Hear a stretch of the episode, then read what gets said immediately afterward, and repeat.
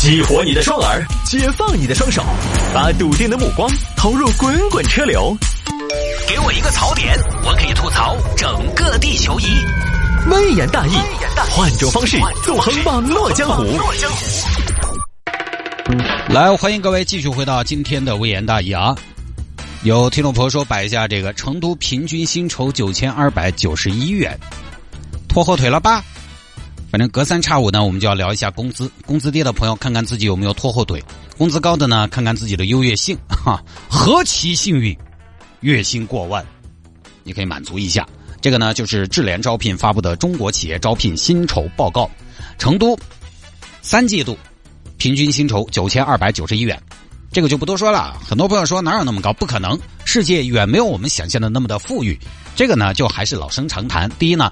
他这个报告哪儿发布的？智联招聘发布的，用智联招聘找人的发布的岗位，大多可能还是以比如说脑力劳动为主，或者有一定的技术门槛的这样的岗位。说白了，本来就是以白领为主。你看智联招聘每次发这个工资都比统计局呢发的要高些。成都统计局六月发布的成都市城镇全部单位就业人员平均工资八万三千五百五十六元，这儿算下来每个月工资就是多少呢？不到七千。智联发出来的就是九千二百九十一。基本可以说明，智联招聘上呢，可能高薪的岗位会要多一些，对吧？因为你这个很简单，全社会的就业人员，你招个服务员不可能上智联招聘。餐厅服务员怎么招？餐厅服务员都这么招的，门口立个牌子，你有兴趣自己进去问。有次我去餐厅吃饭，吃着吃着，一个大姐进来找老板问能不能找个工作，低收入他是不会上智联招聘的。所以呢，首先这个数据来源统计样本，它就。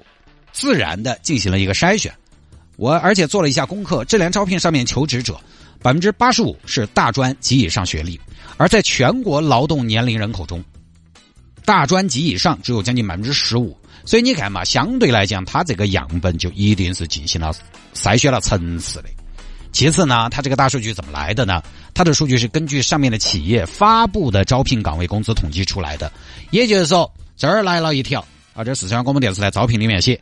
因事业发展需要，现面向海内外诚招男主持一名，要求能扮演大爷，个子不高，籍贯三台，年龄三十八岁左右，身体一般者优先考虑，喜欢吃肥肠，免试上岗，月薪一百万。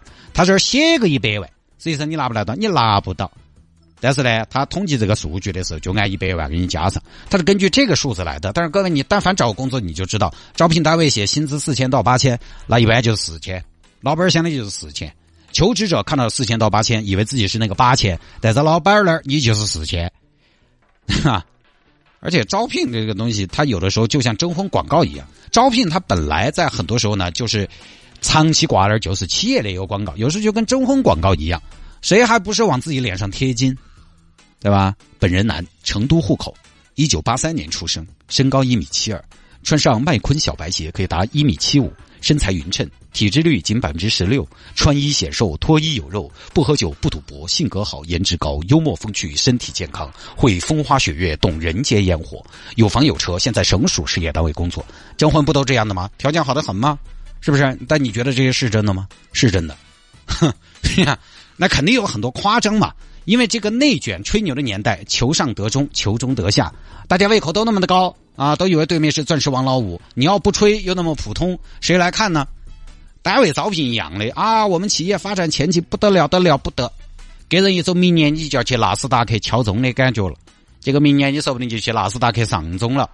包括他工资也是，说是那么多，去了有几个人拿得到那么多？这里面还有差距，还有走窄。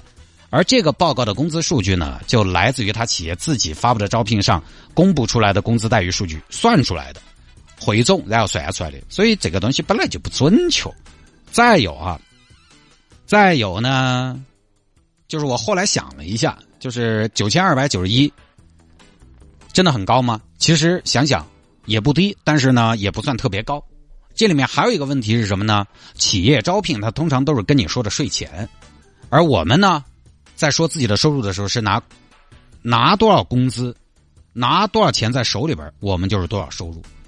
我们拿工资算收入，我们算的是税后，但企业招聘他说的是税前，所以这儿九千二百九十一元的平均工资，严格按照扣了五险一金、扣了税来算，还要少一些。这个就是常年在说平均薪酬的时候没有明确的一个问题，你到底算的税前还是税后？那我后来跟我们同事朋友聊嘛，就说应该算的都是税前，因为没有人算税后，除非是零工、基建，或者是年薪可能谈到税后去，他不太可能给你算一个税后月薪出来，因为每个月的扣减是有变数的。所以这个九千二百九十一多半是税前，税前九千二百九十一扣完杂七杂八的，基本上就是七千多。七千多在成都，加上他智联招聘主要可能还是针对白领岗位的，那算起来也还是不是特别高。看起来好像是哎九千多了人均，月入挨边过万了，其实拿到手头远没得那么多，差得远。七千多跟一万那差得远。这也就是很多朋友在讨论工资的时候呢一个问题。我们员工讨论工资，我们只谈我们拿到手的，但是用人单位为你付出的人力成本不止你拿到手的那点钱。之前看到一个说法不一定科学哈。可以给大家分享一下，就单位的用人成本，基本要在你的税后收入上乘以一点五到二点五的系数，这用人成本。所以这个里面有很多变量，所以就有这个问题。用人单位呢，有时候觉得你够高了，但是呢，你的获得感可能没有那么强。而且这九千二百九十一元还是平均数，平均数大家也晓得，平均数算起来通常比中位数是要高一些的，而中位数才是反映大多数的收入水平的。成都的平均数是九千二百九十一，中位数呢我没找到，但我找到了全国的数据。成都的中位数我没找到，全国的平均数，全国的平均数是九千七百三十九，其实比成都的平均数要高，但全国的中位数呢是七千五百零一。成都我们这边就按这个全国的中位数来算，它中位数其实比平均数低了一千七百多，就低挺多的。也就是说，差不多在成都呢，智联招聘上发布的岗位中，一半岗位的税前薪酬低于七千五百元，七千五东口袋西口袋拉不满，也就六千多的水平。然后这里面各位，这次报告还有个众数，众数是什么呢？诶，我一个文科生，不，我说起来不算文科生，就是学渣，我来说这些啊。众数就是啥子？众数就是在一组数据里面出现次数最多的那个数字。那其实，在薪酬报告中，众数。众数是多少呢？众数还要低，全国的众数是多少？五千零一。也就是说，智联招聘给出的招聘岗位薪酬出现次数最多的还是五千零一。我一个学渣呢，没有办法给大家做再进一步的给大家做分析，但还是很能说明问题。基本就还是说明，大多数的岗位工资还是开不到那么高。为什么老是有网友有听众说拖后腿了呢？一是真的拖后腿，二是我们算的是拿到手，但这个给的是用人成本。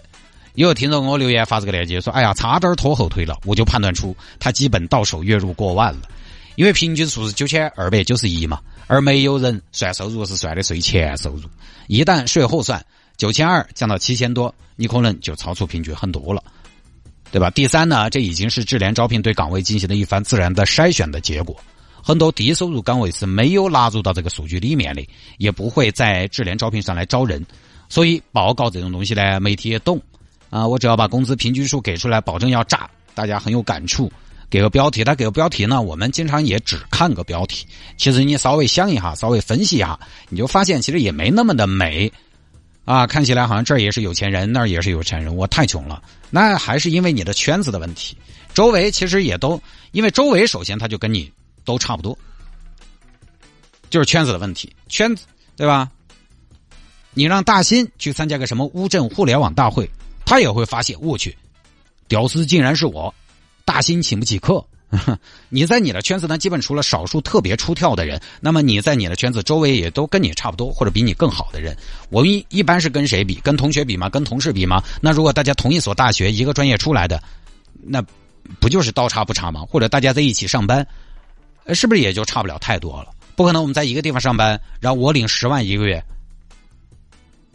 马田领两千一个月不可能啊，所以这个就是圈子的问题，圈子的问题加上现在资产价格高，所以也就诞生了一种心境：一个月挣几千呢，却觉得几十万是小钱；大家又觉得到处都比我有钱，我怎么办？它其实还是跟心态有关。而且很有意思的一个现象是什么呢？就是在互联网上哈，这又谈到那个互联网剥夺感这个词了。我又我最近可喜欢说这个了，我学到一个新词，我就要把它用烂。哎，我这个人爱好就是这个。互联网为什么我们看到的都是特别好的呢？一是有吹牛的，二是特别好的，他更愿意表达。哎，其实就跟开同学会一样，我开了几次同学会，我就发现混得好的那话确实多。我八月份参加高中同学会，我就发现什么？我就发现，哎，就我话最多。开玩笑哈，就是我就观察了的。早些年我们几个老同学还经常张罗着要吃吃饭，但是我们不会是那种有计划的形成习惯的一种定期的组织。比如说到了哪个节假日，大家回家都要聚，不是这种习惯，而是要临时喊。我就发现了，在喊的都是混的还可以的。就我这么不喜欢约人、不喜欢组局的人，我记得在二零一六年还是二零一七年，我居然还组织了几个朋友到成都来吃饭。哇！我现在回想起来，我就觉得我那年一定是有点膨胀。这其实说明一个问题：混得好的他表达欲强。你想那是哦，哪天我发财买了个九幺幺，我会让全世界都晓得这个消息的，我让全世界为我感到高兴。很多人挣到钱了，生意都要大一些。恰恰相反，过得不那么好的，他一天呢就唉声叹气，他没得那个心情去表达。于是呢，你在网上看不到他们。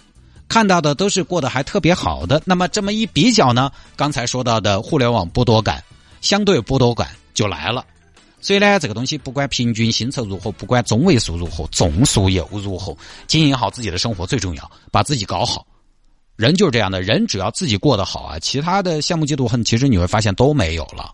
哪怕你还是比不过别人，但是只要你自己在进步，你依然会专注于自己。所以，保持前进是非常重要的一个保持自己好心态的一个一个动力。觉得自己还有能力的，就发挥你的潜力；觉得自己也就那个样子的呢，那就匹配你的欲望。只要你的生活水平达到一个基本滋润的状态，你就发现呢，网络上很多那些纸醉金迷、纸醉金迷，很多鲜衣怒马，其实你也不一定那么的用得着。